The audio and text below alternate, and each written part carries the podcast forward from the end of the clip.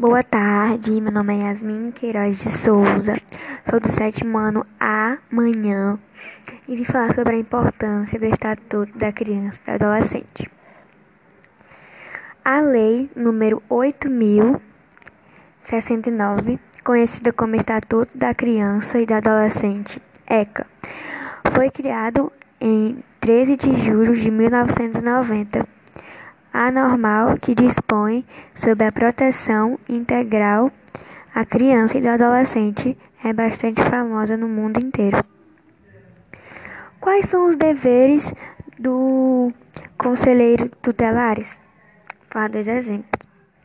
Atender às crianças e do adolescentes cujos direitos foram ameaçados ou violados, bem como os menores que praticaram até infanticional infrastitucional.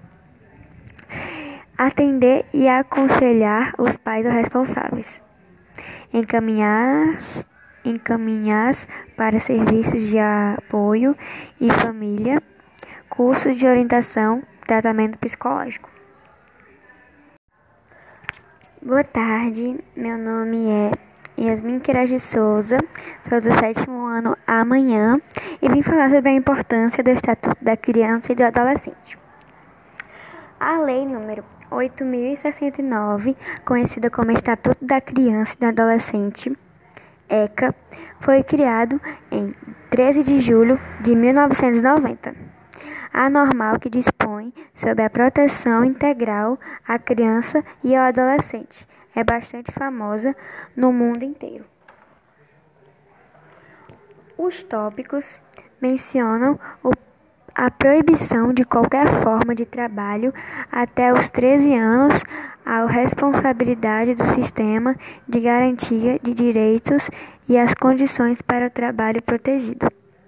Na forma de, aprend de aprendiz, a partir dos 14 anos ou com restrições ao trabalho noturno, insalubre e perigoso.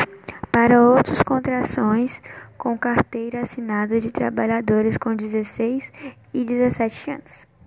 Então, é, no mundo que vivemos, a única idade a partir que pode trabalhar é 16 para cima.